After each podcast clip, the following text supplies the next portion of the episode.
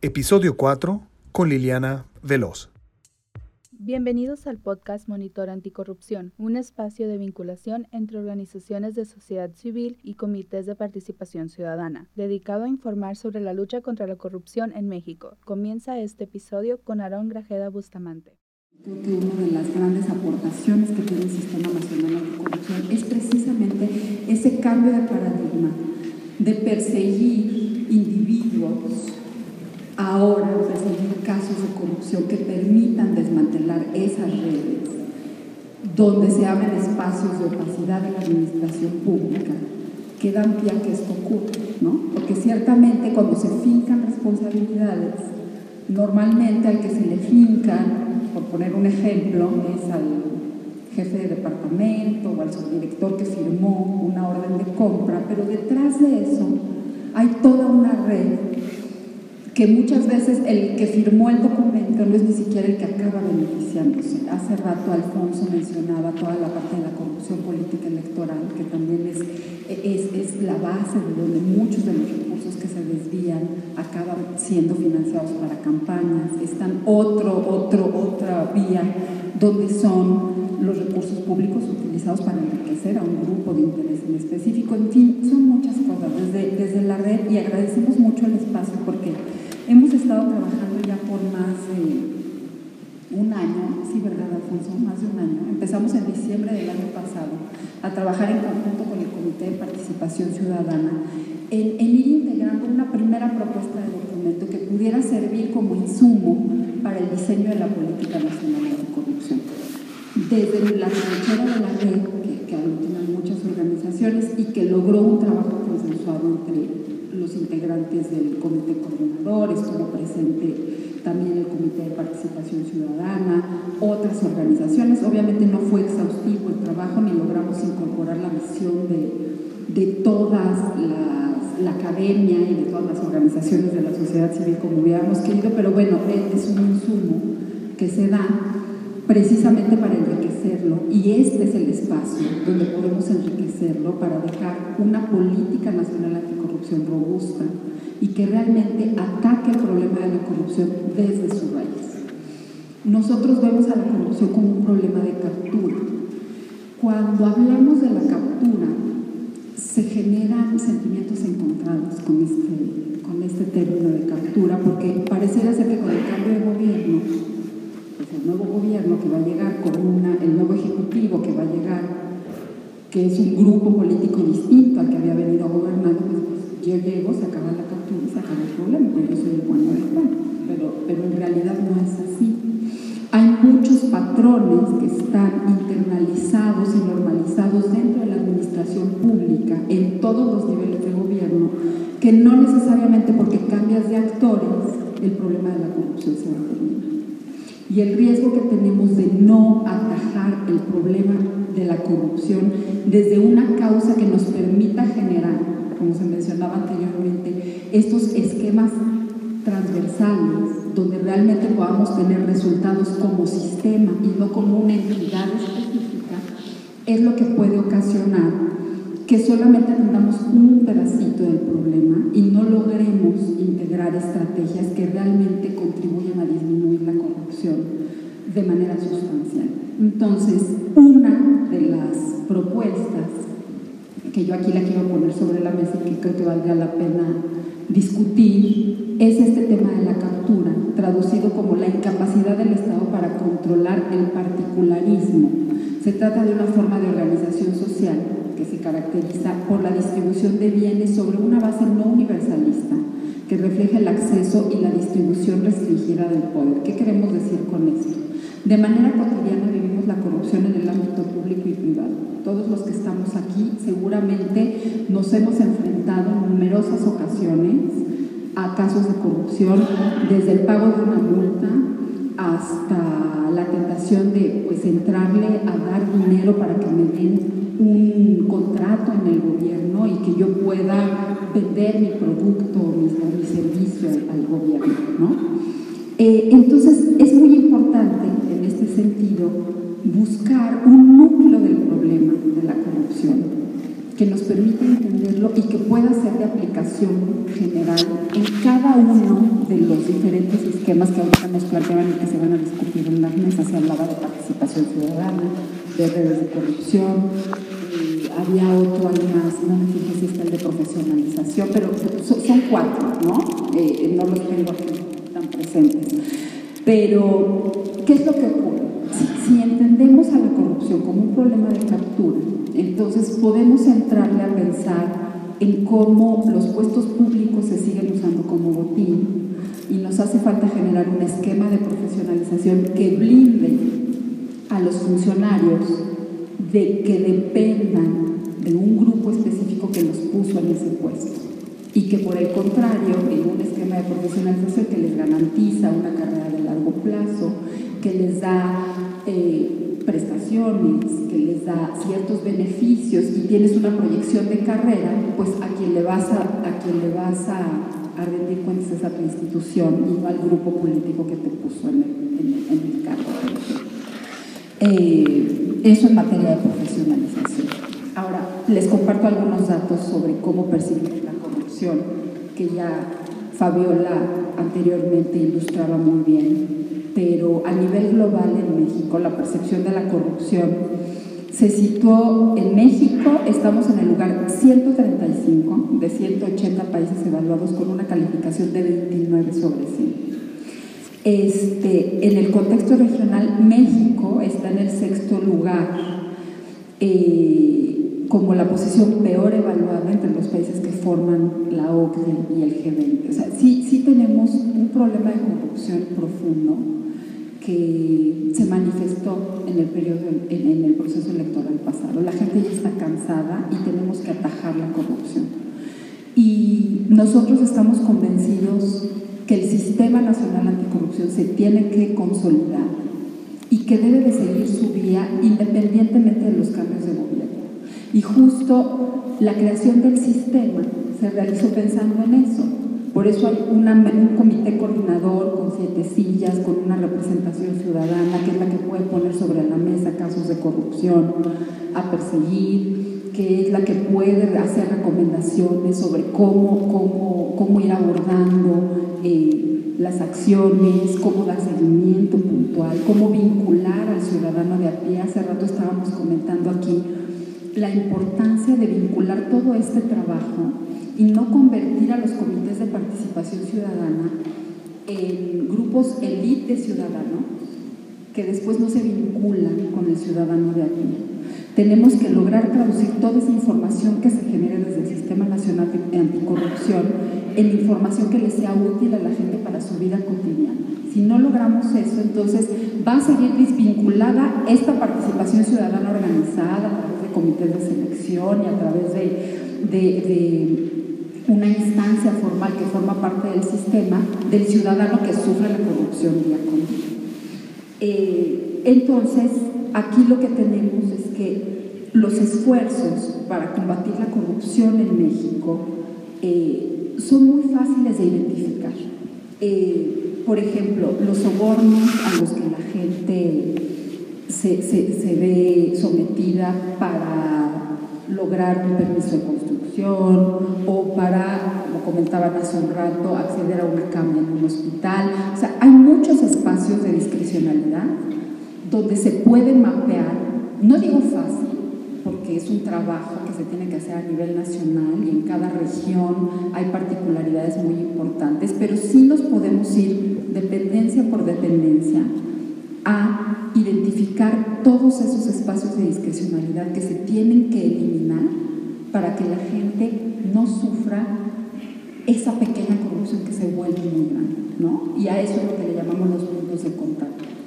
Eh, esta forma de corrupción es la que genera un gran daño social y que ha incrementado mucho la percepción de la corrupción en nuestro país.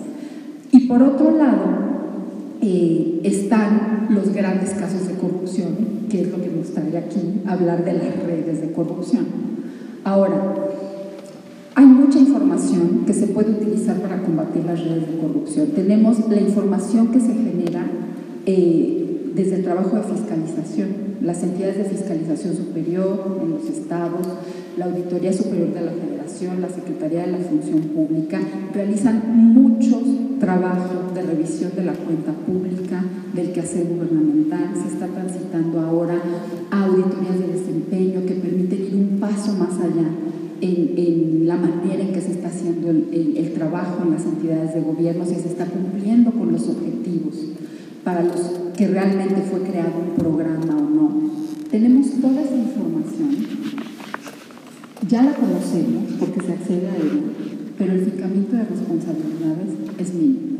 Entonces, tenemos un sistema muy complejo que lo que busca precisamente es que toda esa información que se está generando de la revisión del actuar de, de las entidades de gobierno, pues pueda organizarse, puedan integrarse buenos expedientes que después pasen a las entidades que fincan responsabilidades, en este caso los tribunales de justicia administrativa, o por la vía penal, que ahora ya tenemos esa opción, para que realmente se, se eliminen y se finquen responsabilidades.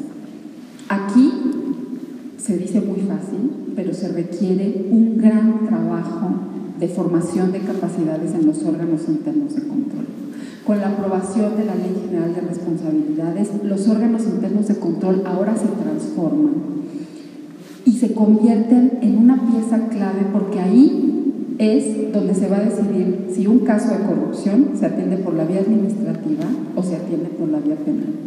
Y el riesgo de captura de estos puestos para que, digamos, la para mis amigos la vía administrativa y para mis enemigos la vía penal, se corre un gran riesgo. Hay que blindar estos puestos de la captura de grupos de interés, hay que blindar estos puestos con esquemas de nombramientos transparentes, donde la ciudadanía esté involucrada, donde se den criterios claros de por qué se está nombrando un contralor en una dependencia determinada y que el puesto se le deba a una carrera y no a la persona que te pone en ese puesto. Ahí, en esa captura de los puestos públicos, es donde tenemos como ciudadanos que estar muy pendientes de cada uno de los nombramientos en todas las entidades que están encargadas de atender los actos de corrupción. Y por eso insistimos mucho desde la red que abordar el tema de captura ofrece la posibilidad de cuidar y de brindar muy bien todos estos espacios. Lo mismo ocurre con la captura de los puestos públicos. ¿Cómo desde, la ciudadanía podemos exigir que los, que los presupuestos no se utilicen de manera, discrecionalidad, de, manera discrecionalidad para atender intereses específicos? Se requieren mecanismos de transparencia, traducir la información del ejercicio de los presupuestos en un lenguaje ciudadano que a la gente le sea fácil de entender, poder dar seguimiento puntual a cada acción de gobierno, cómo se abren las convocatorias para, para, los, para los concursos de, bienes y de servicios y de obra pública, conocer bien los criterios, eh, que, los, que los contratos se asignen de manera transparente, sin compadrazgos. Y ahí la ciudadanía y el nivel de exigencia va a ser fundamental para poder ir blindando todos estos espacios y evitar que se sigan capturando puestos, presupuestos, decisiones en todas las entidades del gobierno. El cambio de paradigma que tenemos implica un reto sin precedentes en el país. No hay todavía un trabajo estructurado. Y ya entrando más al, al mapeo de redes, no tenemos todavía resuelto cómo vamos a mapear esas redes de corrupción. Eh, no hay un trabajo de profesionalización todavía consolidado en las áreas integradas de, control para lograrlo. También requerimos diseñar mecanismos de inteligencia.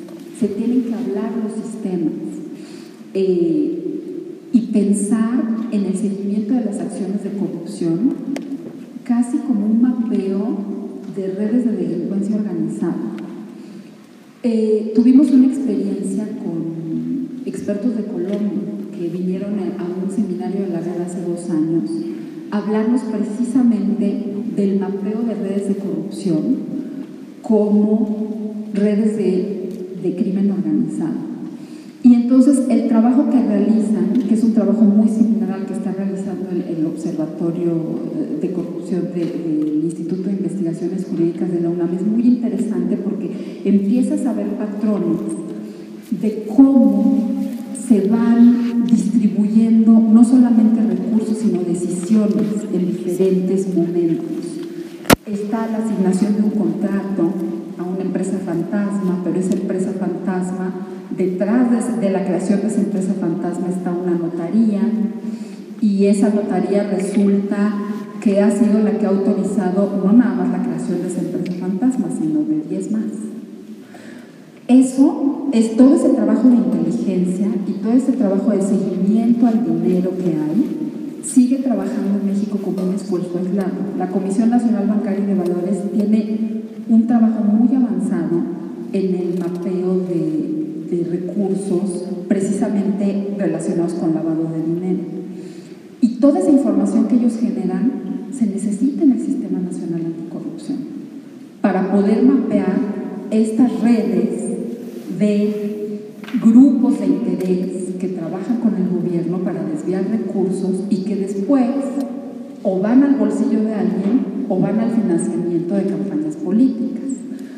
Entonces se convierte en un trabajo de inteligencia financiera, en un trabajo de, lo podríamos decir, casi artesanal, de ir dándole punto por punto a cómo, cómo se van mapeando y cómo van eh, desviándose los recursos hasta llegar a un beneficiario final. Por supuesto, eh, las grandes cabezas no son las que firman todos estos, todos estos contratos y estos desvíos, y de ahí que sea tan importante que ahora con el Sistema Nacional Anticorrupción se vea el caso de corrupción completo que nos permita fincar responsabilidades desde el autor intelectual hasta la última persona que se ve beneficiada en, toda esta red de corrupción. El reto es enorme, no, por supuesto todavía no lo tenemos resuelto y yo creo que las mesas de esta mañana y de esta jornada y del resto de, todas las, las consultas que se están haciendo para terminar de diseñar el documento de la Política Nacional Anticorrupción, tienen que dar luz sobre hacia dónde vamos a ir para, para lograr generar esos consensos que se necesitan para, para, hacerle frente a la corrupción de manera efectiva.